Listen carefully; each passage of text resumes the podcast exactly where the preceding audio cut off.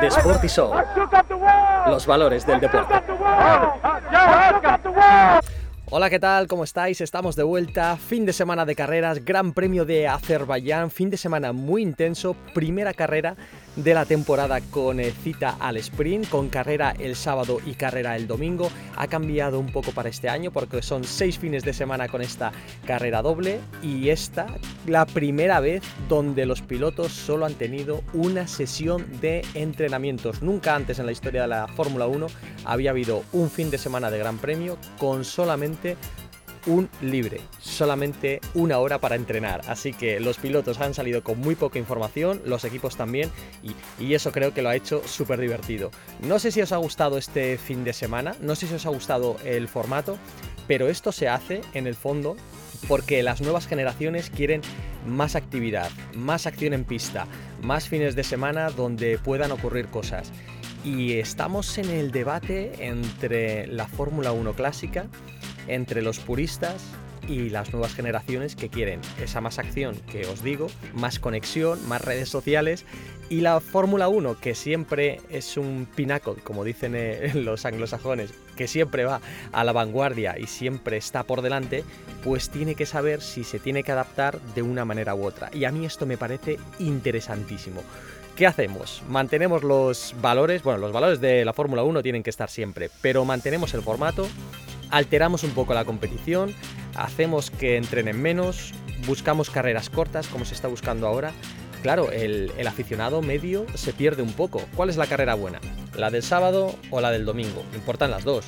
Y mm, ¿Dónde me tengo que centrar? ¿En la clasificación que es el viernes, que vale para la del domingo, o en lo que ocurra el sábado en la pista?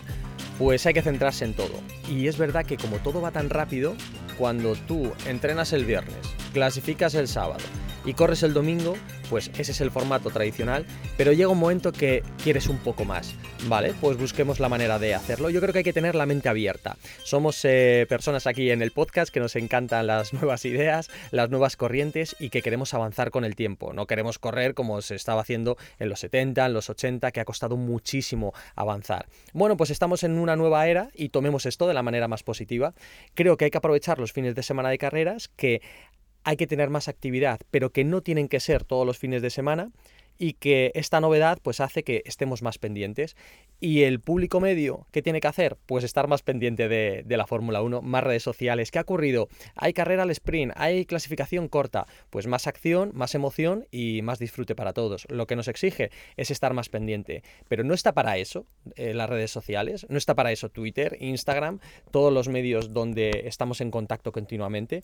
Pues aprovechémoslo. Y si la sociedad va más rápida, la vida va más rápida, la Fórmula 1 también va más rápida y el formato también. Así que celebrémoslo, aprovechémoslo. Pensemos también que es bueno que sean solamente algunos fines de semana, no todos, como se hace en MotoGP, en las motos, que todos los fines de semana se corre sábado y domingo, y busquemos esa alternancia que yo creo que es eh, positiva. ¿Qué os parece? Dejadlo en los comentarios y, y lo vemos. Vamos a meternos de lleno en la carrera porque fue una auténtica locura, la del sábado y la del domingo. King of the Streets. King of the Streets. Well done, guys. Ah, we dominated this weekend. Ah, well done, guys. Well done. We just have to sort out the issues. We cannot have the issues like Melbourne. And we are in the fight, guys. Well, well done. What a job. And this one goes to Thibaut and his wife. He's still a big part of our team. Bueno, victoria de Checo Pérez, que es el dominador absoluto en los circuitos urbanos. Creo que gestiona muy bien eh, las carreras bajo tensión, presión entre muros, con ritmo, sin tener que tener, eh, cometer errores y cuidando las gomas. Se le da genial a Sergio Checo Pérez. Y luego el domingo aguantando por detrás a todo un Verstappen que venía con todo. Eso es una absoluta barbaridad. A todo un dos veces campeón del mundo, a un piloto en estado de gracia, aguantándole y manteniéndole el ritmo sin dejar que se acercara a zona de DRS. Chapó. Mis dieces para Pérez. Hay que saber atacar, hay que saber defender y hay que saber mantener el ritmo. Y Pérez lo hizo. Enhorabuena. Carrerón por su parte y creo que tenemos un nuevo aspirante al Mundial si mantiene el ritmo y se mantiene la concentración, que después pueden pasar muchísimas cosas en pista. Pero el duelo Verstappen-Pérez creo que ha subido un nivel, porque Pérez no está al nivel de Verstappen en clasificación, porque Verstappen es una bestia, es un, piloto eh, total y bestial, pero si comete un error, ahí es donde tiene que estar eh, Pérez. Esta vez Verstappen no falló, pero sí falló el equipo. ¡Vamos! King of the streets. Well done, mate. That's uh, a really controlled drive today. Well done. Thank you, thank you, Christian. Well done to everyone. I mean, it's been impressive to be to be part of this team. The way we performed this weekend, with all the pressure on us, no mistakes. Yeah, well done to everyone. Okay, we got a little lucky with the safety car there, but uh, you know, it's a long, long season and very, very good points today. So great team result. Well done. We wouldn't know the safety car could come out there. Get unlucky, but good team result. I think. Por primera vez le dicen que haga la parada eh, de neumáticos eh, rápida y de repente sale el safety car. ¿Es fallo del equipo, como os he dicho? Técnicamente es un incidente de carrera o es un movimiento en la carrera en la que tú no sabes cuándo va a salir el safety car. Salió, habían hecho ya la parada y por eso Verstappen perdió la posición respecto a su compañero. Eh, tendría que haber esperado, para mí fue demasiado temprana la parada de, de Verstappen y a partir de ahí pues se propició el duelo. Bueno, un inciso antes de continuar con la carrera del domingo, porque esto afectó a Verstappen.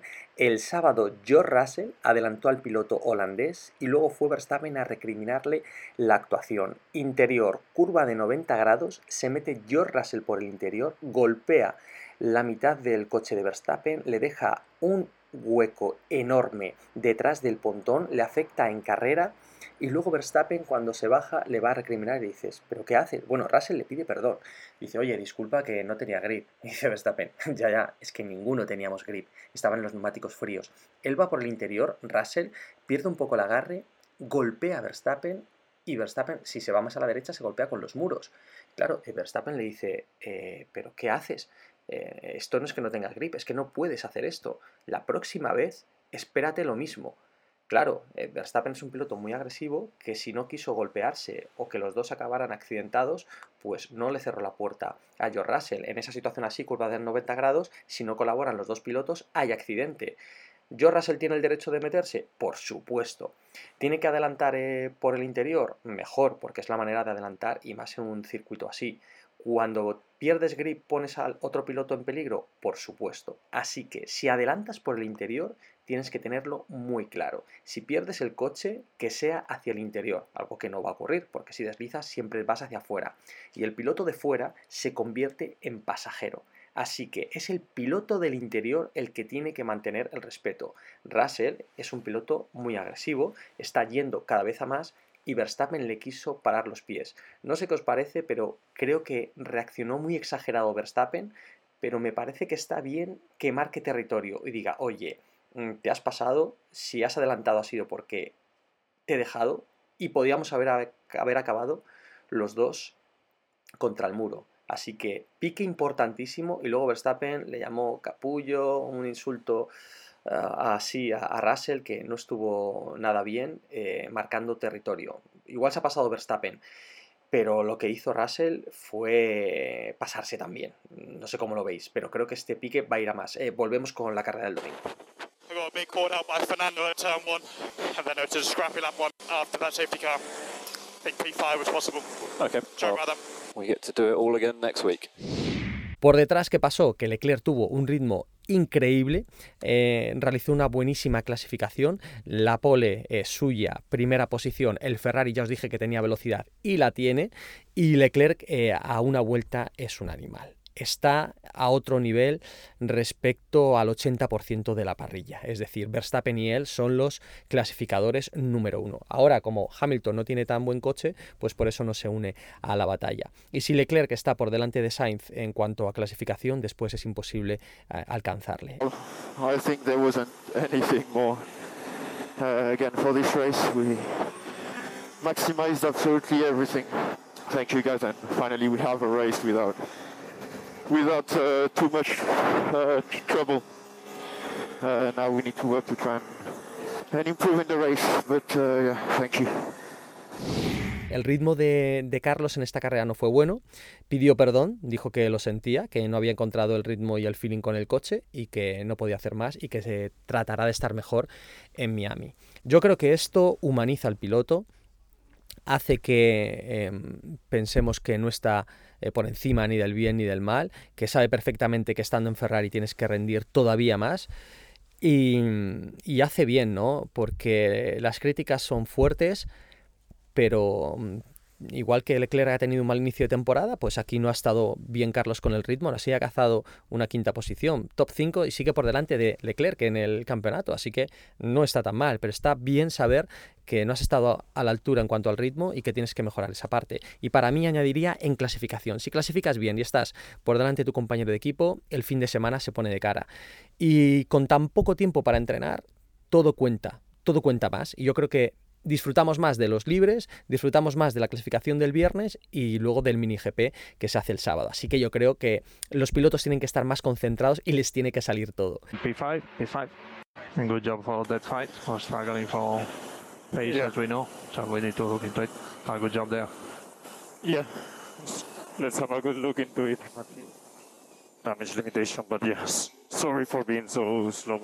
Cosas que ocurrieron en carrera antes de contaros qué ocurrió con Fernando Alonso. Bueno, al final de, del propio Gran Premio visteis cómo eh, casi Ocon atropella a, a unos eh, fotógrafos que estaban cruzando la pista, el pit lane exactamente. Y también es pista, ¿eh? Y también se corre y se puede adelantar, como vimos a Russell haciéndolo en carrera. Muy listo Russell, como siempre. Pues eh, lo que ocurrió es que no debían estar ahí los fotógrafos que se estaban preparando para la llegada a la meta y los comisarios del circuito les dejaron pasar. No se puede hacer eso.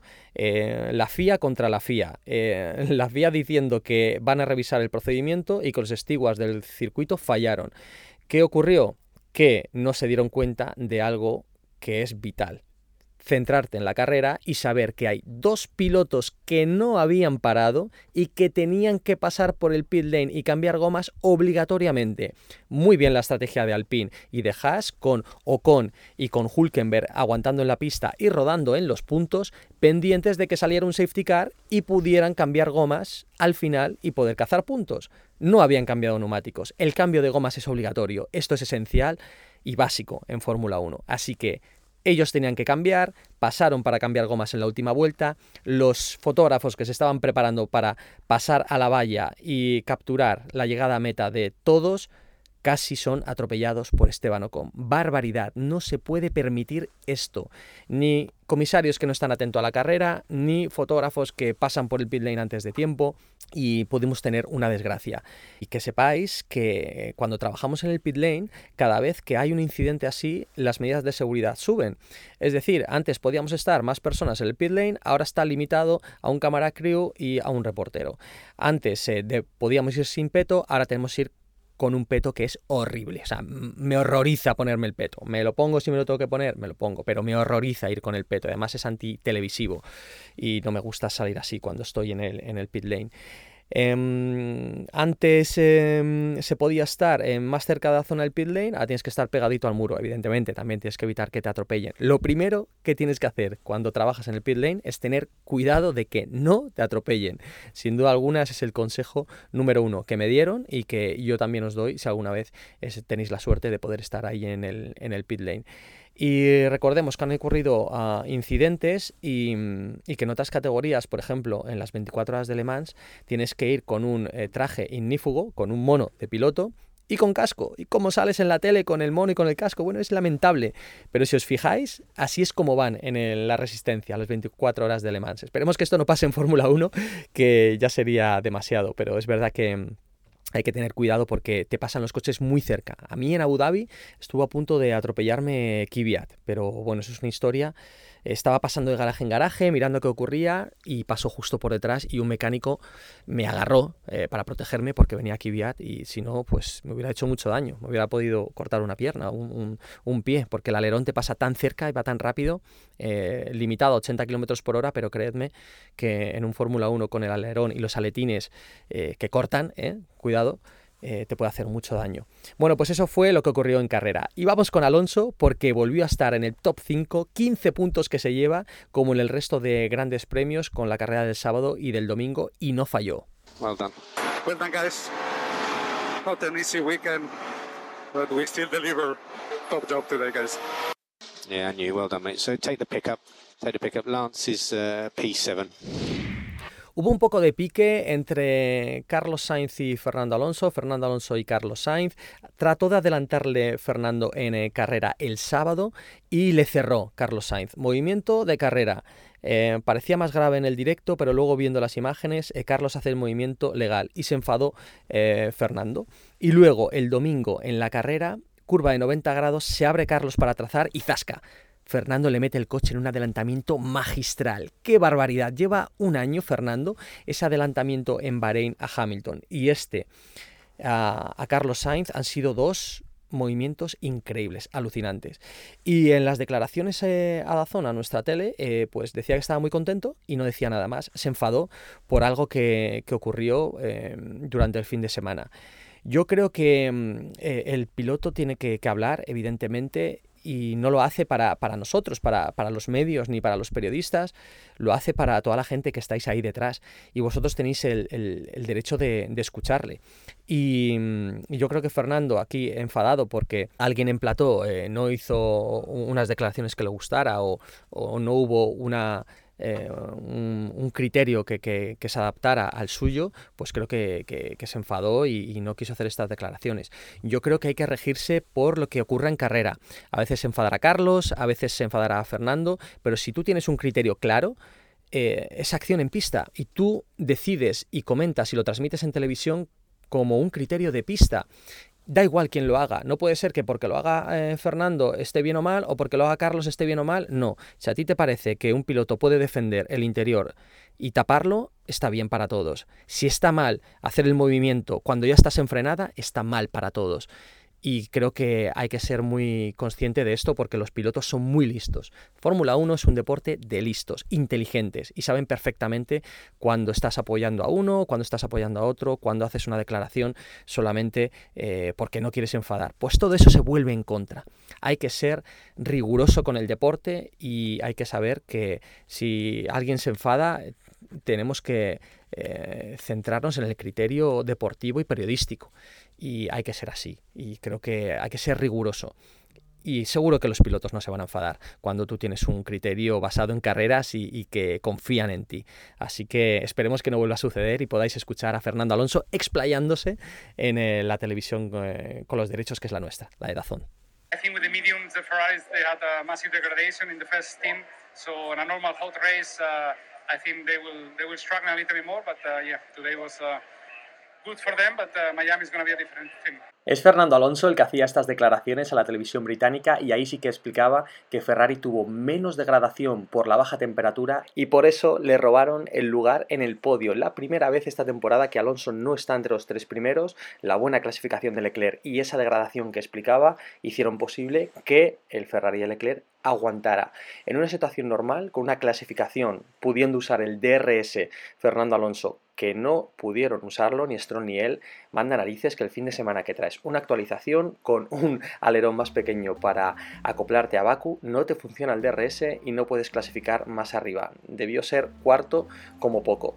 Pues un fin de semana así te roba el lugar eh, Leclerc y luego esa degradación les permite estar en el podio. Para Miami, como bien dice, debe cambiar la situación, que es ya este fin de semana, carrera consecutiva. No esperamos y ya vamos a la siguiente carrera. Así que Aston Martin debe estar peleando con Ferrari y Fernando Alonso peleando de nuevo por la posición en el podio. Esa es mi premonición para la carrera que viene, en la cual Fernando Alonso ya sabéis que está pensando en el Mundial y eso pasa por estar siempre por delante de Ferrari. Este ha sido el análisis de la carrera de Bakú, espero que os haya gustado y que hayamos descubierto cosas juntos.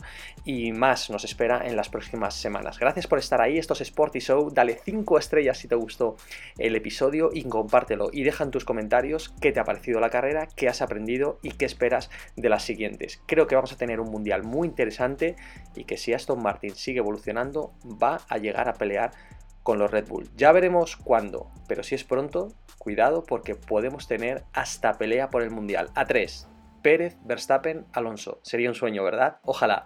Si no te rindes, pueden ocurrir cosas. Así que ojalá veamos a Fernando Alonso esperando por el Mundial. Gracias por estar ahí. Nos escuchamos. Sporty Show. Chao, chao.